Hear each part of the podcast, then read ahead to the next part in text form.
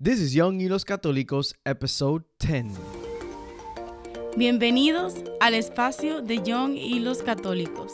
A thread conversation where we will talk about the most controversial topics en todo el mundo, Pero no como piensas, sino desde un punto de vista cristiano. Join the thread.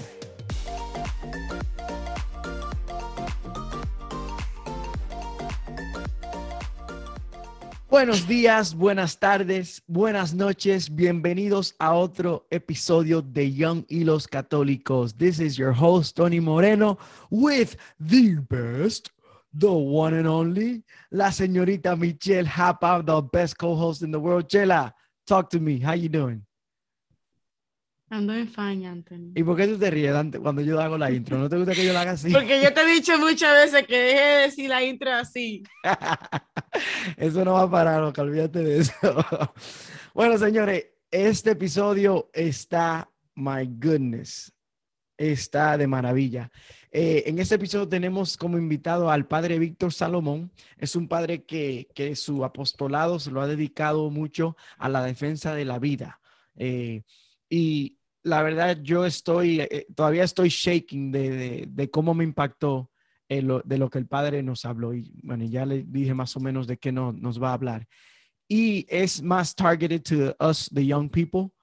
Um, it's not like a high class level explanation. He brings it down to earth y son cosas prácticas.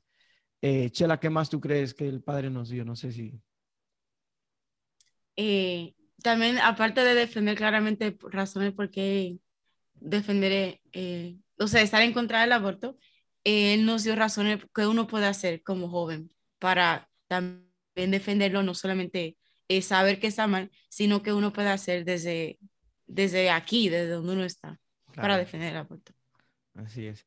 Así que ya lo saben. eh, y le, le pedimos perdón en anticipación porque sí es como una hora el episodio, pero la verdad que un tema como este no se puede comprimir. Es comprimirse, dice Chela. Ayúdame. Bueno, Bueno, sí, cortar. ustedes Ah. me entienden, lo que me escuchen me entienden. pero, pero sí, y- y le pedimos disculpas en anticipación, pero les repito, yo creo que mientras vayan escuchando, no van a querer parar, porque toda información que el Padre nos da vale la pena escuchar y es, es bella, bella la información. Bueno, el reto, perdón, la frase, la frase de la semana es el versículo de Mateo capítulo 25, versículo 40, que nos dice, palabras de Jesús, les aseguro que todo lo que hayan hecho en favor del más pequeño de mis hermanos, a mí me lo han hecho. Mantengamos esa, ese versículo en, en- en mente mientras escuchamos este, este episodio, porque estamos hablando de los bebés no nacidos, los indefensos, los que no, no, no pueden, no tienen, no tienen poder para, para defenderse. Eh, y Chela, ¿qué tenemos para el reto de la semana? El reto de la semana es eh, decir una plegaria o una oración o un rosario o algo y ofrecerlo por las almas de los bebés no nacidos y orar por sus almas, exacto. Mm. Y por las madres que, que están pensando en abortar o que no quieren tenerlo, cosas así. Perfecto. Mm. Pues nada, hermanos, aquí los dejamos con el padre Víctor Salomón. Muy buenos días, padre Víctor Salomón. Bienvenidos al podcast de Young y los Católicos. ¿Cómo está, padre? Muy bien, bendecido. Muchas gracias por esta invitación. Un saludo para todos los que pues se están conectando y que después van a ver esto eh, también grabado. Claro, claro. Muchas gracias, padre, por venir. De verdad que sí. Eh, sabemos que fue a último minuto, así que acepto, de verdad, le, le agradezco mucho su, su, su decir que sí a esta, a esta entrevista. Eh, bueno, padre, eh, ¿nos puede acompañar con una oración inicial, si podemos? Sí, claro que sí. En nombre del Padre, del Hijo y del Espíritu Santo. Amén. Amén. Padre, te pedimos que envíes tu Espíritu sobre nosotros para que nos acompañe en este rato de compartir eh, formativo, espiritual, eh, para que abras pues nuestras mentes y nuestros corazones a, este saber. Y nos ponemos bajo la intercesión también de nuestra mamá María y de nuestros ángeles custodios. En el nombre del Padre y del Hijo y del Espíritu Santo. Amén. Amén. Bueno, eh, gracias, Padre, por esa oración. Eh, padre, ¿nos puede dar una breve introducción de quién es usted y, su ministerio, si puede, por favor? Sí, con, mucho gusto. Yo, mi nombre es el padre Víctor Salomón. yo soy nacido en Venezuela, soy venezolano estadounidense, servido aquí en los Estados Unidos, tuve una primera época del año 2005 al 2015 y recientemente estoy acá eh, hace dos años en, en, Alabama, en el norte de Alabama. Estoy en una parroquia que se llama la Anunciación del Señor, sirviendo acá. También en los últimos 10 años he estado muy involucrado con el tema, el apostolado de la defensa de la vida, desde la concepción y hasta eh, la muerte natural. Eh, soy un sacerdote diocesano, me ordenaron sacerdote, el Señor me llamó a ser sacerdote un 12 de diciembre del año 1998. Estoy muy feliz como, como sacerdote y, y bueno, feliz de poder compartir con todos ustedes el día de hoy. Gracias, gracias, Padre. Eh, bueno, ya, ya respondió también el ministerio suyo de, de, defender la vida. Y usted también tiene un website, ¿no, Padre? Ah, sí, con, con mucho gusto. Se llama defiendelavida.org. Ah, es un web, una web muy sencillita. Lo, mm. que, lo que busca es que una vez que uno ha sentido el llamado a, a esta defensa de la vida, pues cómo, qué hacer, ¿no? Entonces, bueno, la respuesta a ese qué hacer, cómo puedo yo ayudar eh, como joven, ¿verdad? Eh, en, en, la defensa de la vida, pues entonces esta, esta web eh, fue creada con esa intención para responder el cómo, es decir, cómo hacerlo operativo esa respuesta al apostolado de la defensa de la vida. Se llama eh, www.defiendelavida.org. Perfecto. Bueno, y este episodio va a ser un poquito diferente. Invitamos a todos los que nos escuchan eh, que nos vean por YouTube, porque el Padre tiene un contenido que nos va a enseñar visualmente eh, claro, también se va a hablar durante este momento, así que pueden escuchar si no pueden verlo en video, pero recomendamos que todos, eh, si tienen el chance, véanlo por YouTube. lo vamos a subir y vean el contenido que el padre nos va a enseñar acompañado con esta charla. Y Michelle y yo vamos a hacer preguntas mientras vamos viendo el contenido del padre. bueno, padre, lo dejo el público en sus manos. Bueno, muy bien, y también para aquellos que, que, bueno, que no tienen la posibilidad de verle, vamos narrando un poquito, ¿verdad?, lo que, lo que vamos viendo. Mire, yo siempre que, que hablo con, con, grupos, sobre todo de jóvenes, ¿verdad? este, yo siempre hago, antes de comenzar, hago esta pregunta, ¿no? Yo, yo pregunto, por favor, levanten la mano quienes piensan de los que están en esta, en esta sala, en este caso, en, en este encuentro virtual, ¿cuántos eh, creen que tienen derecho a estar vivos el día de hoy? Bueno, normalmente, ¿verdad? Todo el mundo levanta la mano. Entonces, según la pregunta que yo les hago, ¿por qué? ¿Por qué tienen derecho a estar vivos el día de hoy? ¿No? Entonces, bueno, normalmente todos los jóvenes comienzan a responder, ¿no? Y comienzan a dar.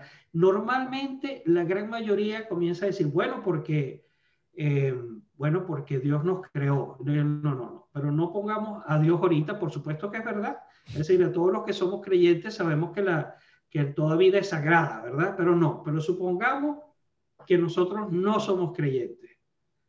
¿Por qué tenemos derecho a estar vivos? ¿no? Bueno, entonces todo el mundo comienza, regresan sobre todo al tema de, al tema de la fe, siempre se, se mete, cosa que es buena, ¿verdad? Porque ciertamente si nosotros somos gente de fe, pues ya lo otro, eh, digamos, uno aprende las maneras de argumentar eh, no confesionales, pero eh, desde la fe está, debería estar claro, ¿no? Pero bueno, total que llega alguien que dice, da con la respuesta. La respuesta es porque somos seres humanos. Hay alguien que lo llega a decir, tenemos derecho a la vida porque somos humanos, ¿no? Entonces, luego la pregunta la pregunta lógica es, ¿y cuándo comienza la vida humana? ¿Verdad? Entonces, ahí se hace toda la argumentación de que científicamente está comprobado, la genética nos lo enseña, que la vida comienza en el momento de la concepción. Entonces, cuando uno hace esta, esta, esta relación, digamos, todo queda como claro. ¿Me explico? Es decir, ya todo, toda la argumentación que uno va a seguir eh, después en este tema, pues se desarrolla en base a que somos seres humanos y que si la vida comienza en el momento de la concepción, esa persona que está en el vientre materno es un ser humano que tiene tanto derecho a vivir como tú y yo que estamos vivos. Eso más o menos es como una introducción que yo eh, suelo hacer. Yo pienso que para ustedes jóvenes, eh, sobre todo que les toca eh, muchas veces en los colegios, en las universidades, en su sitio de trabajo, tratar con gente que, que, no cree, o sea, que no, que, o, que son creyentes, pero que, que piensan toda la argumentación que se les ha enseñado en la cultura de la muerte. Entonces yo pensé tal vez compartir con ustedes este, cómo desvelar, o sea, cómo darnos cuenta cómo estamos inmersos en una cultura de la muerte. Cultura de la muerte significa, esto lo inventó San Juan Pablo II, es la manera en que nosotros pensamos, nos organizamos, la manera en que nosotros hacemos series de televisión, la manera en que nosotros hacíamos música, todas las maneras de pensar, en vez de favorecer la vida, mm. están favoreciendo la muerte. Entonces, la idea es que en este rato que vamos a tener, ir como compartiendo, ¿no? Claro, yo, yo quisiera también como como somos confesionales, por lo menos dar la, el elemento básico eh, también confesional eh, eh, respecto a la defensa de, de la vida. ¿no? El, el, Papa San Juan Pablo II, ahorita a los que, a los que no, no tienen imagen, tenemos una foto ahí de, de San Juan Pablo II con, con, un bebé. Este, este Papa fue el Papa al cual se le pidió eh, un grupo de cardenales que escribiera sobre el tema de, de, la defensa de la vida. Eso fue en el año 1991. Bueno, total que hubo, se hizo un documento que duró cuatro años en hacerlo, que se llama eh, Evangelium Vitae, que trata de la vida humana. Entonces, en ese documento, San Juan Pablo II llamó a todos los especialistas, sociólogos, sociólogos psicólogos, especialistas en, en biología, para que hicieran un estudio y sobre todo para que trataran el tema de las amenazas, o sea, cuáles son las amenazas a la vida humana. Entonces, bueno, ahí en ese documento vieron que una de las principales amenazas es el tema ecológico. Aquí hay una foto de unos niñitos eh, caminando por allá en China, uno de esos sitios que el smog es terrible, no es que tengan pandemia. esta, presentación no es, de, no es de la pandemia. Luego, eh, el tema de, de, los genocidios, de las matanzas eh, de seres humanos por su condición racial, por ejemplo, también en ese estudio se dieron cuenta que hay muchas amenazas también respecto a, a las guerras, ¿no? Todas las guerras que matan a gente, el, también la, el, tráfico, el tráfico de personas, la droga. Pero entonces San Juan Pablo dice, segundo dice, bueno, pero de todas estas amenazas hay dos amenazas que son las peores, ¿no? Mm. Entonces el Papa argumenta, ¿cuáles son esas dos amenazas que son las peores? Las amenazas en la vida humana cuando está comenzando y en la vida humana cuando está en su fase terminal. Entonces San Juan Pablo II explica por qué. Bueno, una razón, hay varias razones, pero una de las razones es porque cuando estamos en el vientre materno, y ahorita la foto que tenemos aquí, un bebé no nacido que está en el vientre materno, es cuando somos más vulnerables, cuando somos más pobres, cuando no nos podemos defender. Entonces, una de las razones por las cuales nosotros tenemos que poner de primero el atender, el defender la vida de los no nacidos, es, por cuando, es cuando somos más pobres y también cuando estamos muriendo, también en, el momento de, la eutanasia. Eh, luego, eh, otra razón es porque lamentablemente eh, esto, esto que es muy malo, ¿no? Esto que es muy malo, que, que que se mate al, ser, al ser humano en su fase, en, su fase inicial y en su fase terminal, quien comete el crimen es un miembro de la familia. Ahorita tenemos una foto aquí con una familia, ¿no? Entonces, ¿por qué? Porque en el aborto, en el caso del aborto, es la mamá que mata a su propio hijo, a veces la abuelita o el abuelito que obligan a la hija a que mate a su propio nieto, a veces el esposo o el novio eh, que obliga a la, a, la, a la, esposa, a la novia que mate a su propio hijo, es siempre alguien de la familia el que comete el crimen. Por eso es que es algo que nosotros tenemos que eh, tocar con mucha urgencia porque los efectos que deja a nivel de las personas, a nivel de la familia, a nivel de la sociedad, son realmente dramáticos, ¿no? Y ya lo que les explicaba también al principio, que eh, otro de, de, las cuestiones que son muy graves es que esto que es algo que es muy malo es parte de la cultura, ¿no? O sea, es, eh, eh, es, todas las, las maneras en que nosotros nos organizamos en la sociedad, que nosotros pensamos, que nosotros hacemos música, que nosotros hacemos teatro, que nosotros las series de televisión, todas, la gran mayoría, en vez de favorecer la vida, favorecen, favorecen la muerte. Incluso, lamentablemente, también en el sistema, en el sistema escolar eh, formal, también esto es así. Eh, bueno, entonces, eh, una de las cosas sobre la cultura de la muerte es que no solamente es ver cuando nos están tratando de engañar, sino que nosotros también tenemos que ver las cosas en positiva e ir cambiando nuestro lenguaje. Por ejemplo, cuando uno ve a una mujer embarazada, a veces uno le dice, oye, vas a ser mamá. Ustedes escuchan mucho eso. O, o a uno, al papá, vas a ser papá. Tenemos que decir, no, cuando vemos una embarazada, ya tú eres mamá. Oye, ya le pusiste nombre a, tu bebé. Ya sabes qué Y si va a ser niño, niño. O sea, es como eh, tomar nosotros la, la, la defensiva, ¿no? o sea, entonces, esa es la manera de nosotros ir cambiando el lenguaje, porque hay que ser lógicos, ¿verdad? Si hemos dicho que la vida comienza en la concepción, entonces no es que la señora va a ser mamá, es que ella es mamá en el momento de la concepción mm. y el señor es papá en el momento de, de, la concepción. Este, y bueno, y eso aplicado a todo. Mira, ya está tu hermanito, tu hermanito está dentro de, del vientre materno. Ya estamos eh, eh, mostrando una foto de un, eh, un hermanito besando el, el vientre de, de, su mamá a su hermanito. Eh, dentro. ¿no? Otra cosa eh, que, que, es importante, por ejemplo, bueno, esto es un poco chistoso, ¿no? Pero el tema de los cumpleaños, nosotros siempre celebramos a partir de que nacimos, pero no es verdad. De hecho, hay una campaña que se llama Campaña Más 9, que es que nosotros deberíamos celebrar, además de que tenemos, por ejemplo, yo que tengo 57 años, más nueve meses que estuve en el vientre eh, de mi mamá, se llama Plus Nine, pues, nueve más nueve, ¿no? Sí, sí. A algunas muchachas, algunas muchachas no les gusta mucho esto, pero bueno.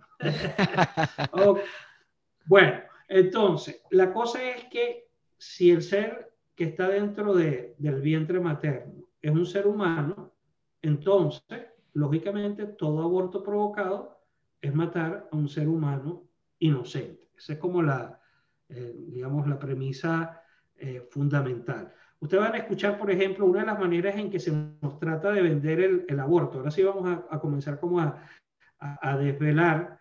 Eh, yo voy a tratar de ir rapidito para ver si, si nos da tiempo.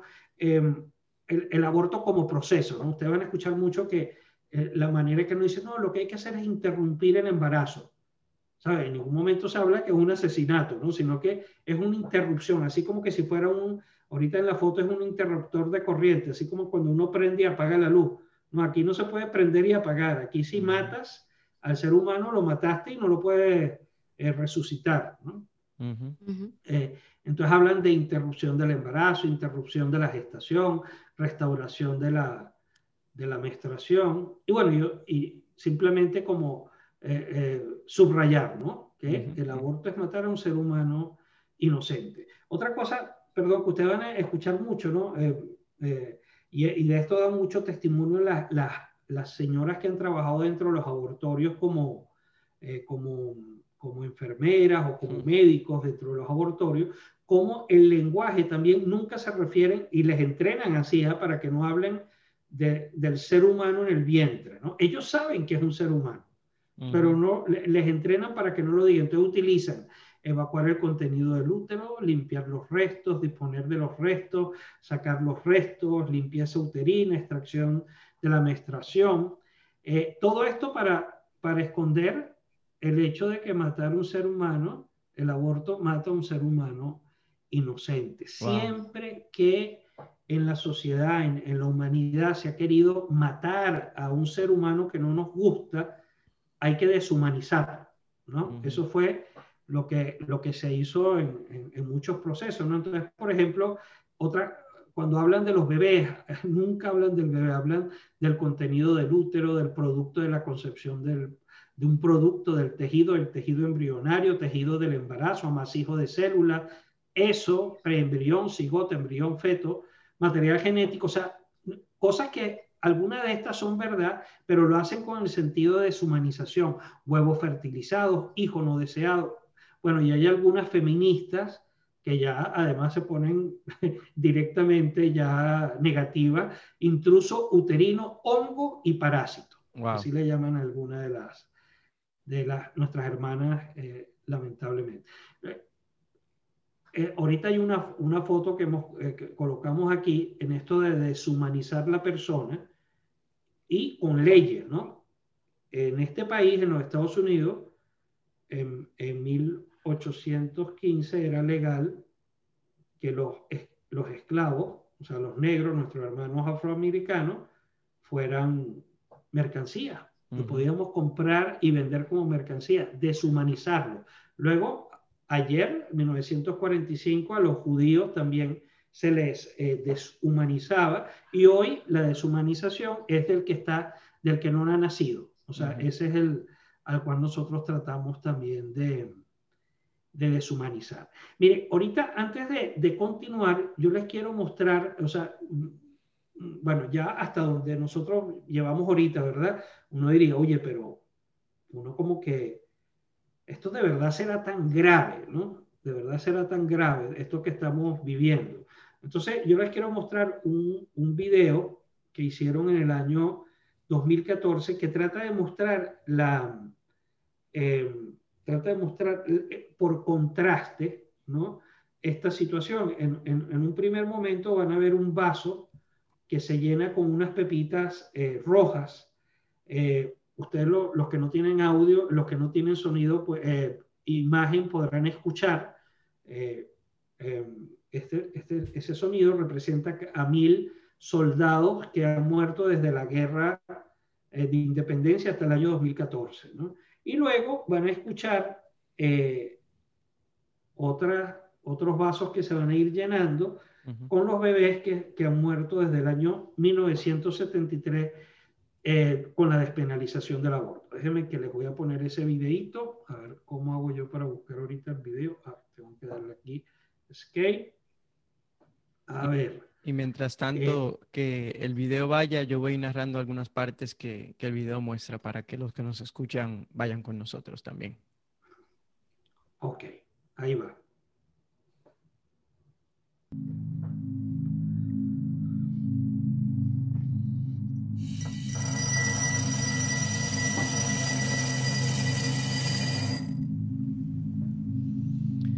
These beads represent all of the American soldiers killed in the American Revolution, the Civil War, World War I, World War II, Korea, Vietnam, and the Korean War on Terror combined. For each of these beads, 1,000 soldiers sacrificed their lives out of honor, duty, and patriotism. Each of these beads you're about to see also represent 1,000 human beings whose lives were snuff, snuffed out But these people did not die for any noble cause. They were killed simply because someone wanted them dead and someone else was hired to kill them. Every one of these beads represent 1,000 defenseless babies who have been killed in America, abort, in American abortion clinics since 1973. The only crime these children committed. Each bead represents 1,000 dead American children.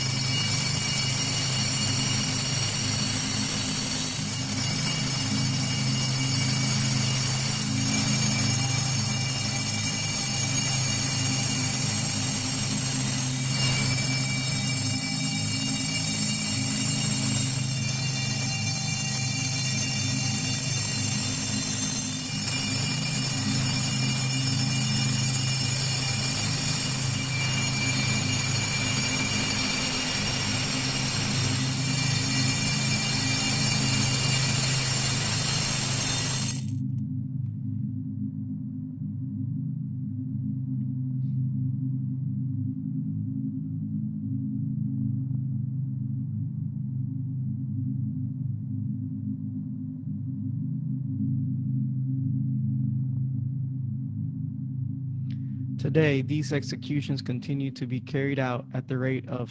ah, 3,000. 3,000 Ujú. per day. Yes. Bueno, Wow. em, sí, es, es, es, es, es muy, es muy fuerte, pero esa, esa es la realidad. Esa es la realidad. De hecho, eh, para ese momento eran como 50 millones de, seres humanos no nacidos que habían sido sacrificados por, eh, por el aborto y hoy eh, van más de 70 millones. Eso es un holocausto incomparable, incomparable. Y ahí solo contamos, amigos, los abortos de, bebés quirúrgicos, o sea, lo que, de los cuales se lleva cuenta quirúrgica, pero hoy por hoy eh, ahí no están incluidos los abortos, lo que se llaman microabortos, por ejemplo, eh, de las mujeres que utilizan anticonceptivos que son abortivos, la, eh, las inyecciones, los, Pastillas. los- los parches de, los parches de piel, etcétera, que producen microabortos. Por eso es que hay muchas mujeres que, por ejemplo, sufren de depresión, de ansiedad, de cáncer en el seno, porque eh, su cuerpo, eh, todo su cuerpo le dice que está embarazada y que está matando, claro.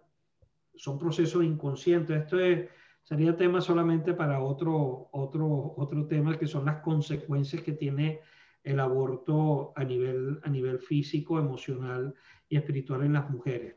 Um, Padre, antes Sí. de que usted siga, tengo una pregunta.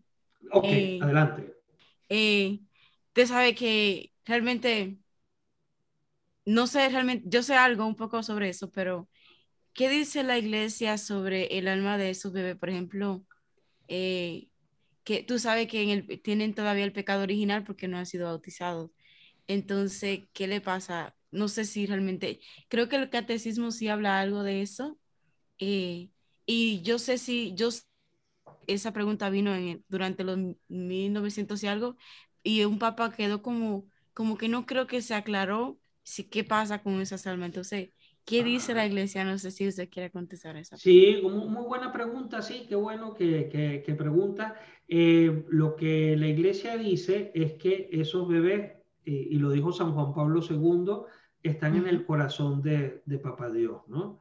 Es decir, la iglesia no se ha pronunciado, vamos a decir, dogmáticamente, pero yo soy, por ejemplo, pienso yo que uno puede hacer un paralelo, por ejemplo, con los que celebramos el 28 de diciembre, los santos inocentes, aquellos que murieron durante la matanza de Herodes cuando estaba buscando matar a- al, al niño Jesús. mm, Esos niños son, son mártires, son mártires, y, y Dios tiene muchos muchos medios para, eh, para llevarnos a nosotros a, a la salvación. El medio más conocido y para, para nosotros y el, y el general es el, de, el que tú hacías referencia de, de- del bautizo, ¿verdad? Pero luego también eh, existe lo que se llama el bautizo de, de deseo, ¿no? Son aquellos, por ejemplo, los padres eh, que quieren, desean que sus hijos sean eh, bautizados. Yo creo que también la iglesia, como en general, todos estos niños, en mi opinión, repito, de esto no está nada escrito, eh, quiero decir dogmáticamente, yo creo que como dice San Juan Pablo II, estos bebés son mártires que están en el, en el corazón del Padre. Y si tú me preguntas dónde está el corazón del Padre, pues sabemos que, que está en el cielo, ¿no? Ujú. Eso es lo que, lo que, lo que yo pienso y lo que eh, el magisterio se pronunció a través de, de San Juan Pablo II. Pues yo comparto su opinión, padre. Qué bueno, qué bueno, qué bueno. Y co- continuando, ustedes me interrumpen cuando quieran, ¿ah? Ok. Continuando, una cosa que ustedes van a escuchar mucho, escuchamos mucho, es que, bueno, no, el ser humano que está dentro no es, no es realmente un, un ser humano, sino que es un potencial ser humano, ¿no? El, ser humano es, es el mismo eh, que está en el momento de la concepción y el mismo que tiene 85 años. Lo único es que son etapas de desarrollo. Uno lo que puede decir que toda vida humana tiene gran potencial, ¿no? Es decir, pero no que, que, que no somos humanos dentro, ¿no? De hecho, eh, todos tenemos el potencial de, bueno, de, de poder convertirnos en, en cada una de las profesiones que, que existen. Eh, pero para, para eso primero tenemos que estar vivos, ¿ah? Ese niñito que está ahí se llama Carol Guatila y después eh, lo conoceremos nosotros como San Juan Pablo II. La mamá que está acá, ella le invitaron a, que lo abortara porque era un momento muy, muy difícil en el cual le, oh. le, tocó. Bueno, imagínense que, que, hubiera abortado a San Juan Pablo II, ¿no? Entonces, e, es, así.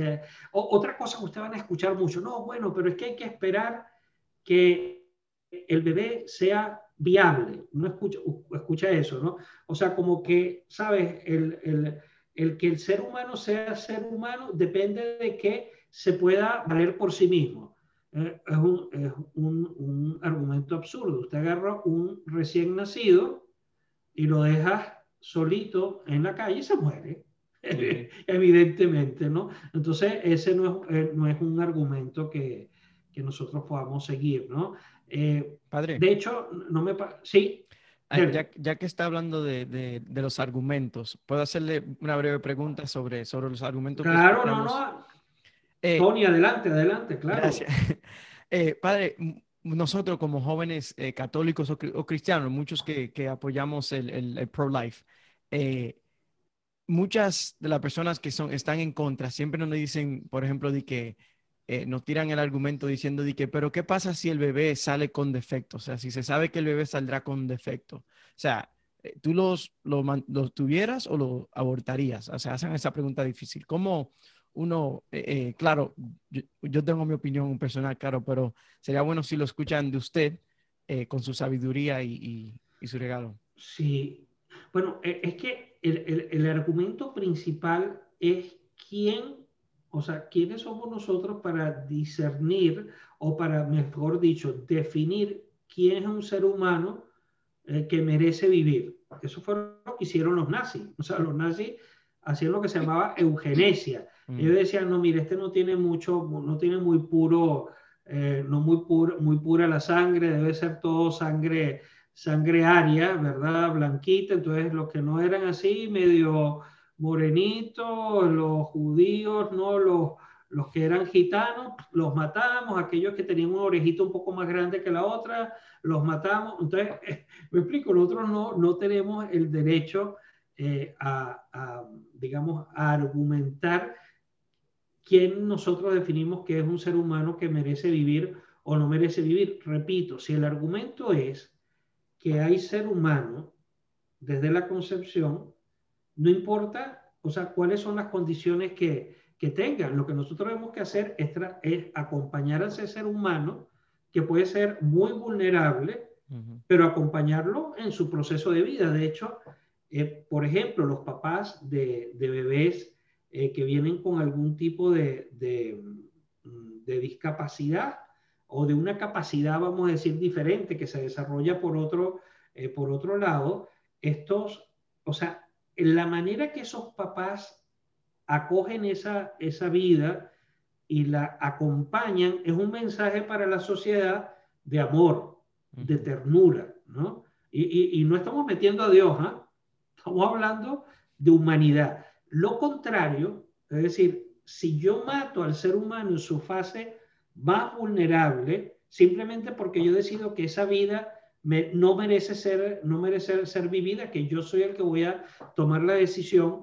Entonces, el mensaje que yo estoy mandando es violencia, agresividad. Por eso es que no nos puede extrañar que los Estados Unidos, mucha gente no lo sabe, es el país que tiene más eh, presos, es decir, eh, privados de su libertad proporcionalmente en el mundo. Porque nosotros estamos en una sociedad que en la cual se justifica que la madre mate legalmente. O sea, como si uno fuera a un dentista a sacarse una muela, que a mí me sacaron hace unos días una, pues cualquier madre puede ir a que le saquen a su bebé eh, en un sitio eh, de este estilo, ¿no? Sí. Y padre, puedo decir una breve historia eh, que escuché mientras hacía un poquito de, de, research sobre este tema. Escuché una historia que me, en inglés se dice mamá was blown. Y era un caso de eh, una persona, no, creo, creo que una persona eh, mató a una mamá que estaba embarazada.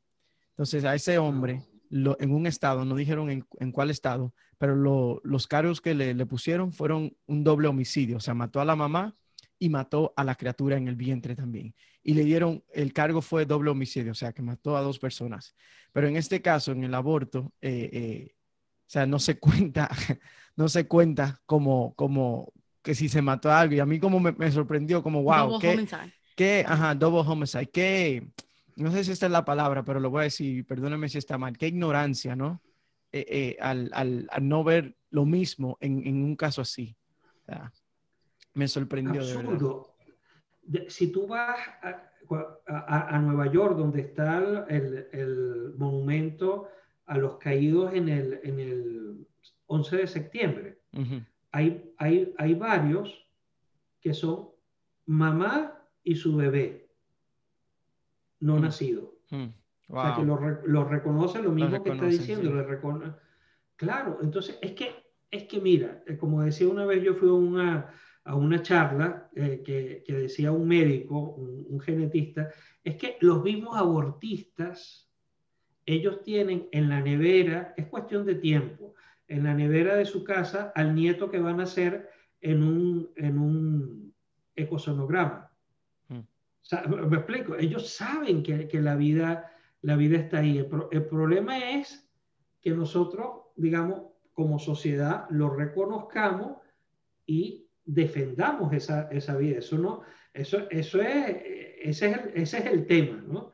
y, y, luego ir desmontando, ir desmontando los, los, principales argumentos que son a favor de, de la muerte y del aborto, que como digo, mire, para los que somos creyentes esto no debería ser un tema, ¿no? O sea, quiero decir, a los que somos creyentes, el hecho de que toda vida es sagrada, hay que respetarla, ¿no? especialmente los más pobres, los más vulnerables, como hizo eh, Papá Dios siempre, como ha hecho y hará hasta el fin de los tiempos, pero en la sociedad en que nosotros vivimos tenemos que aprender a argumentar no confesional, cosa que más que los curas, le toca hacer a ustedes, a, los laicos, ¿no? a los jóvenes, a, a, los médicos, sobre todo las mujeres. ¿eh?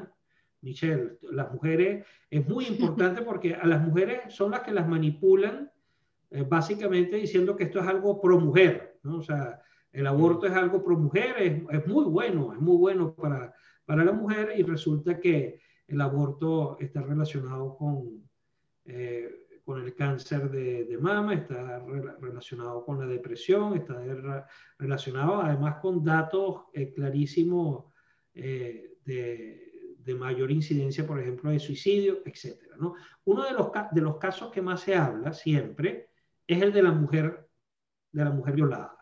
O mm. sea, eh. Eh, o sea el, el, el, tema de la, de la cruel, crueldad, de cómo puede ser que, eh, cómo vamos a resolver ese, ese, ese problema, ¿no?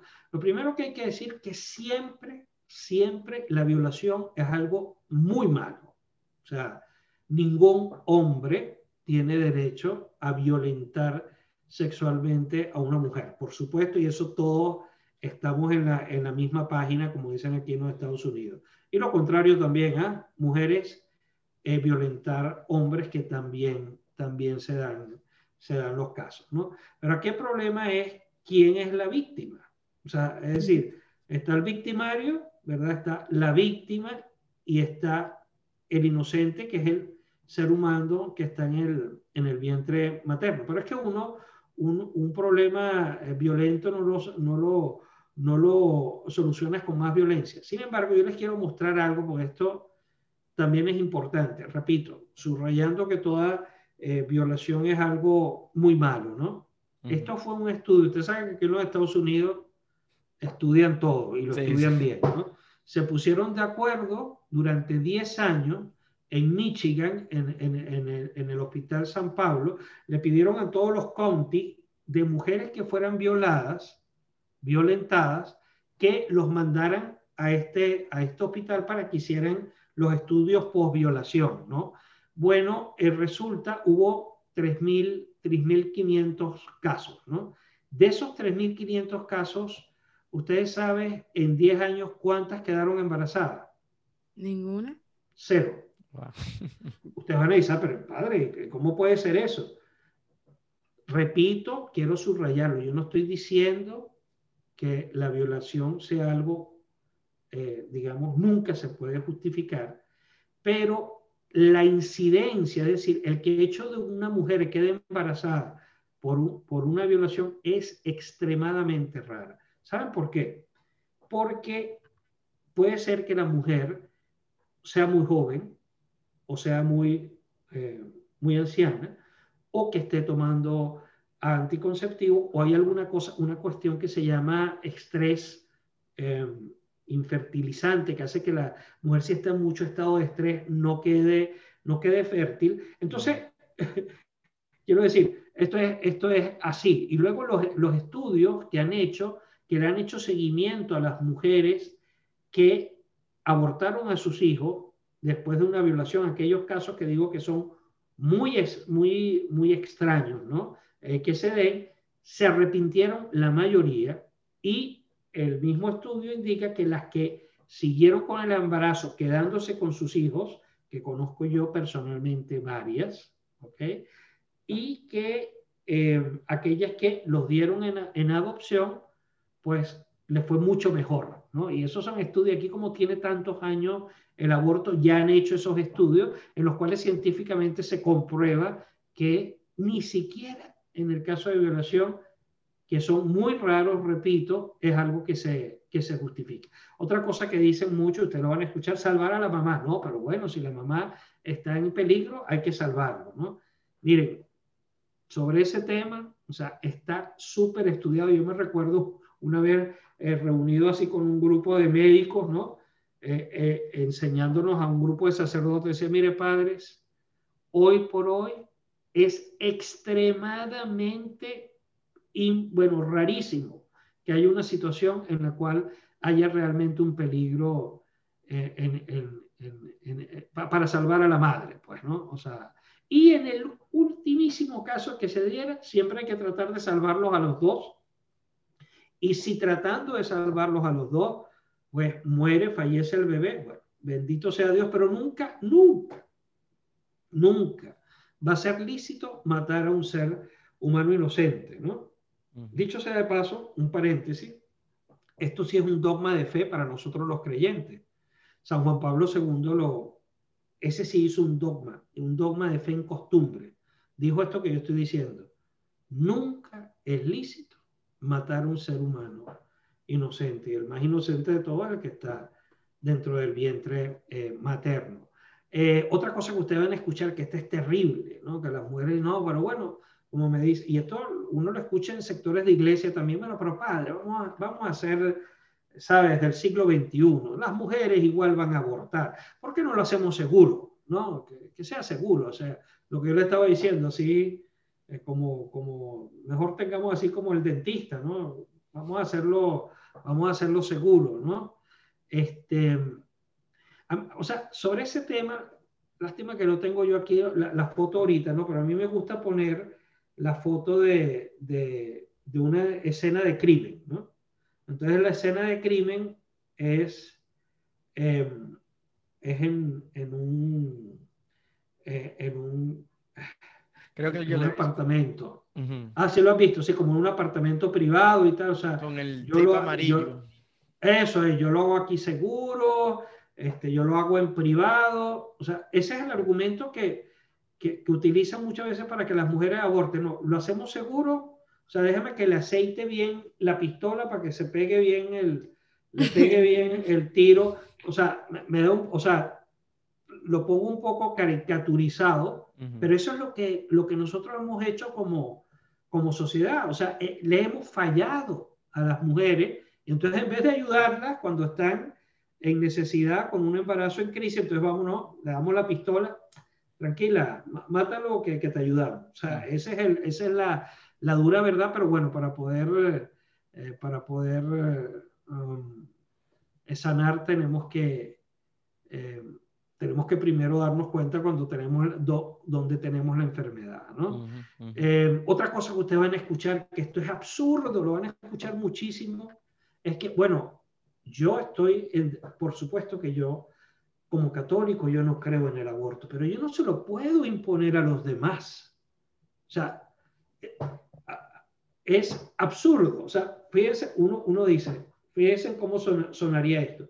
Bueno, yo no estoy de acuerdo con la violación de las mujeres, pero yo no se lo puedo imponer a los demás.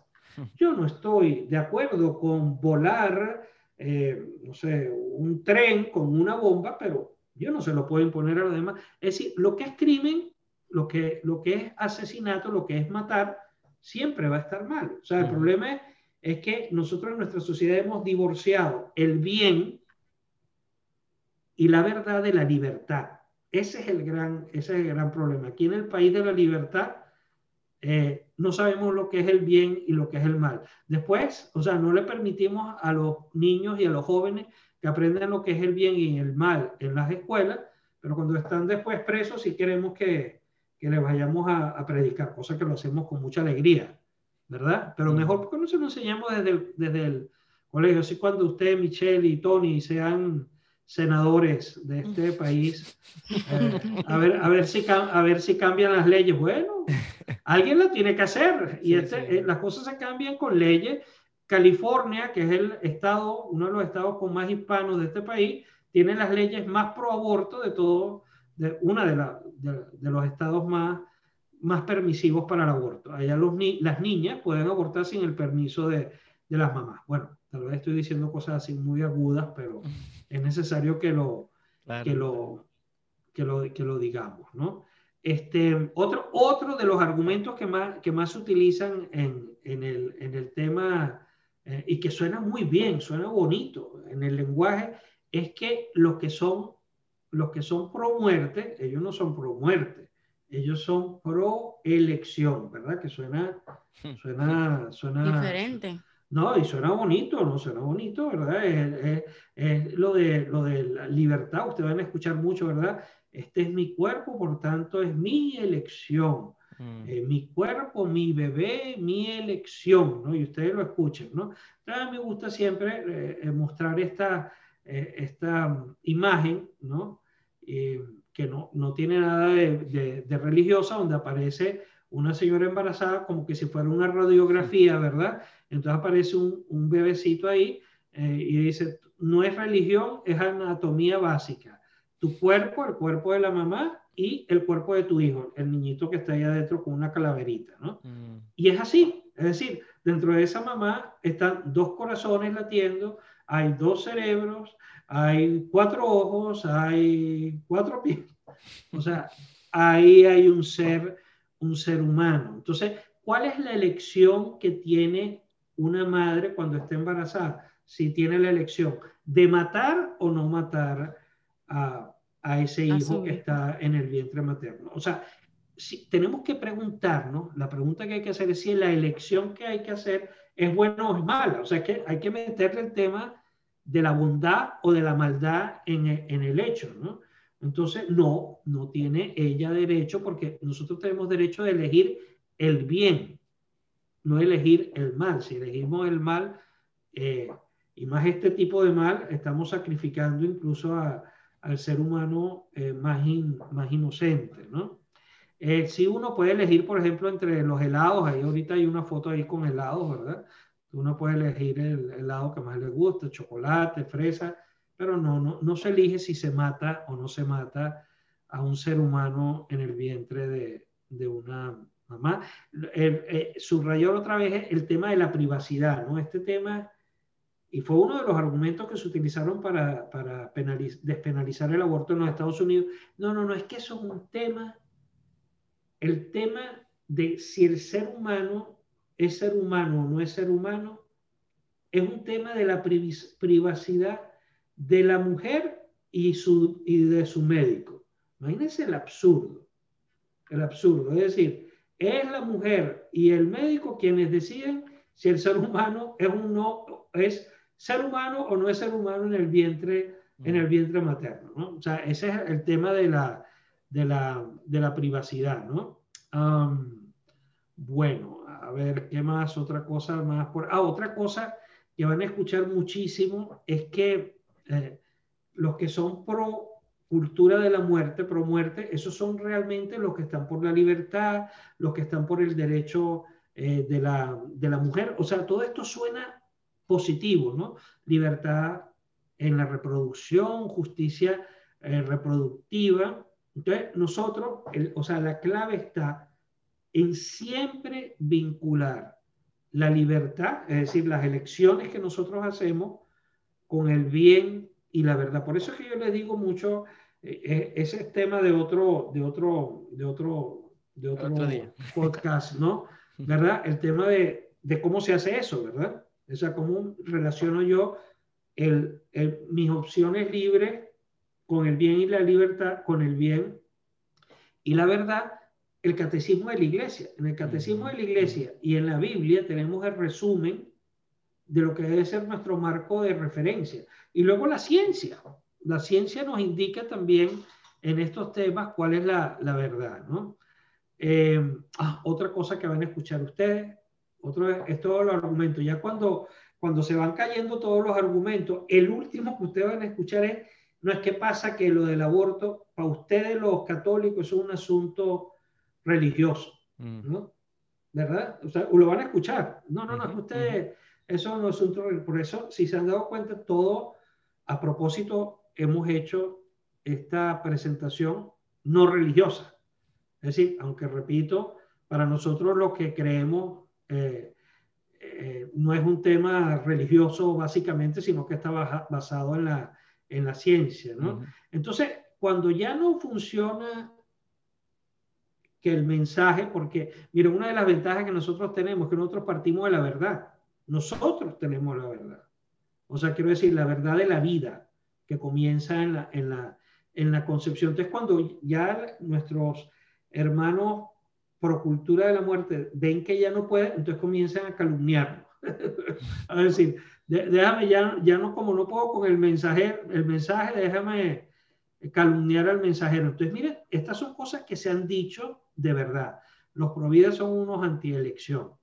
O sea, no están con la libertad. Los providas son unos antimujer.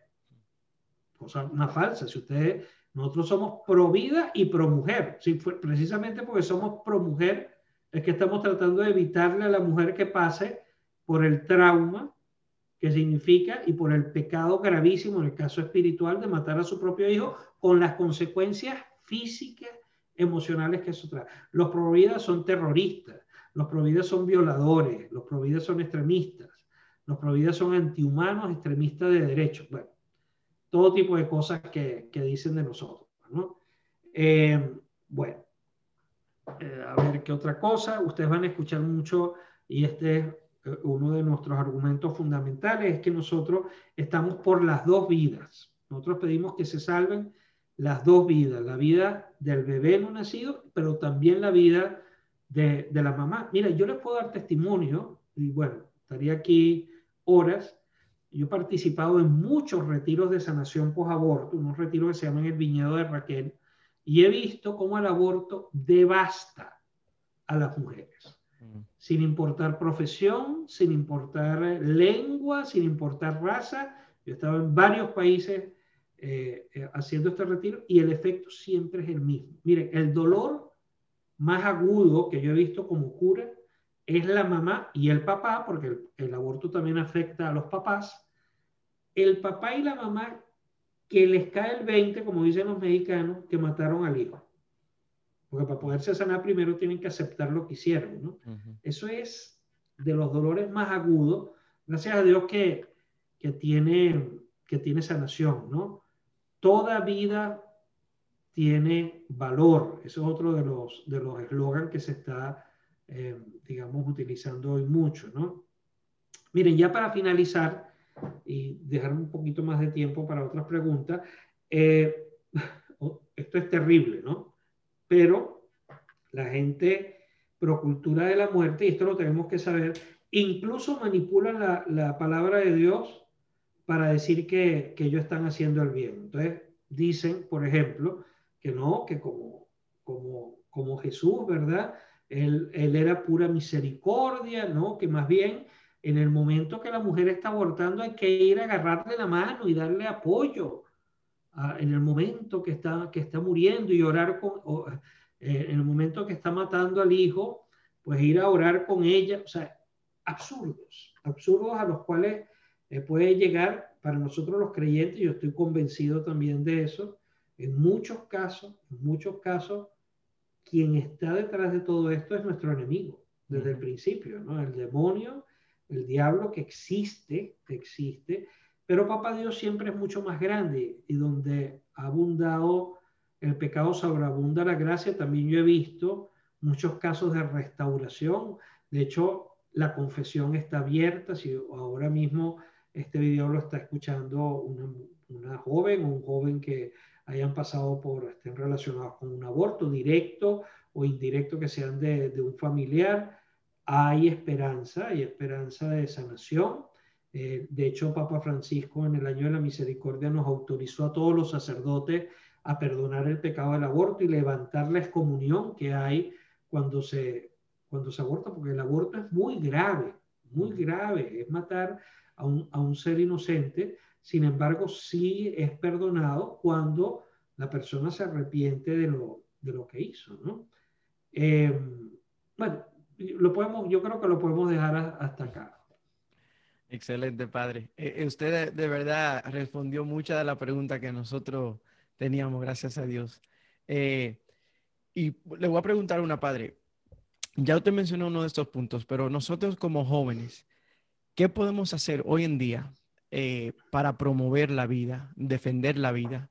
Eh, o sea, ¿cuál es nuestro rol como jóvenes hoy en día? Eh, ya usted mencionó algunos puntos, pero sería bueno que lo recalque y, diga algunos más si puede. Sí, cómo no. Yo, o sea, lo, primero, lo primero es ser cristiano. O sea, estamos hablando ahorita para confesionales, ¿no? Es decir, lo primero, cuando uno es cristiano, cuando uno es católico de verdad, cuando vivimos según los diez mandamientos, cuando nos confesamos con frecuencia, eh, cuando comulgamos con frecuencia, cuando hacemos oración todos los días, un rato en la mañana, un rato en la noche, examen de conciencia, cuando vamos a retiro, por lo menos una o dos veces al año. Entonces nos cae el 20 de que algo tenemos que hacer. Cuando ya nos ha caído el 20 de motivación, mm. entonces hay que discernir. No todos servimos para todo, pero mm. todos servimos para todo, pero todos servimos para algo. Entonces hay algunos, por ejemplo, que tienen el don de hacer una página web, bendito de Dios, ese es el apostolado. Otros tendrán el don de ir a orar a los centros donde hacen los abortos y acompañar a Jesús en el momento en que está siendo crucificado y ayudar a, a un, ministerio que se llama el apostolado de, la cera, en los cuales se puede eh, ayudar a que las mamás que van a matar a sus hijos no lo hagan. Hay otros que, por ejemplo, pueden hacer activismo político, lo que yo les decía de cuando sean senadores ustedes dos, ¿verdad? Si Dios quiere, ¿no? Es decir, también en la política hay que meterse, hay que meterse.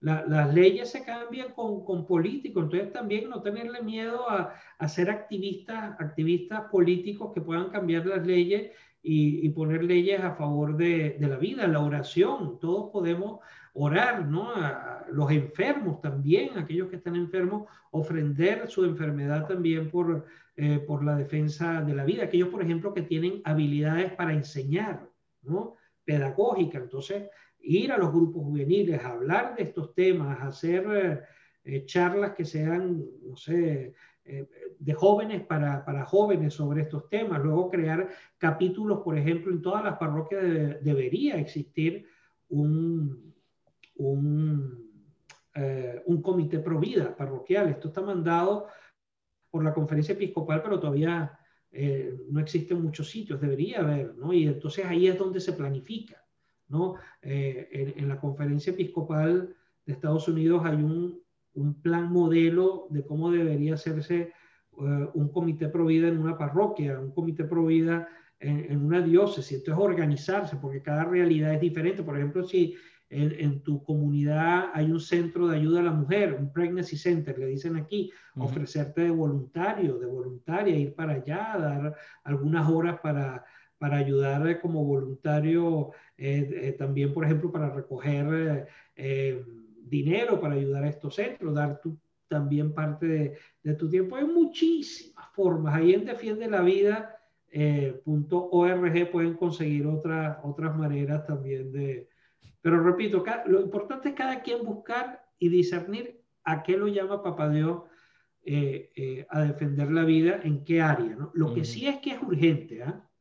nadie puede quedar indiferente. Todos tenemos que responder, cada quien según eh, lo, que, lo que Papá Dios nos mande, porque aquí las omisiones, es decir, no hacer lo que tenemos que hacer, se cuenta en vida de nuestros hermanitos que mueren por el aborto y las mamás que quedan afectadas por el aborto y toda la sociedad que queda afectada por el aborto. Mm.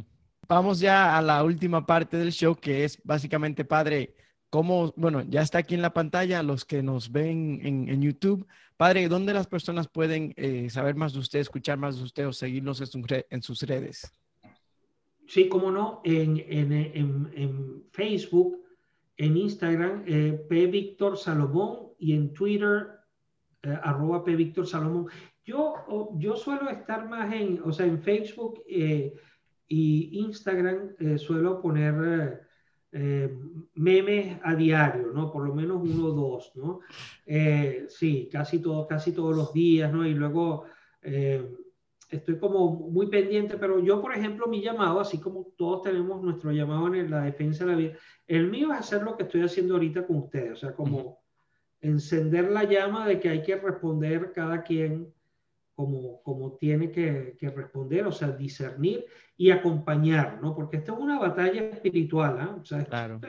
esta es una batalla con, con el demonio y su hueste, no hay que tener miedo porque vamos con, con el Señor eh, con, con, los arcángeles, pero hay que saber que estamos en una batalla espiritual y hay que estar preparado y bueno, para eso el acompañamiento espiritual es muy importante. ¿no?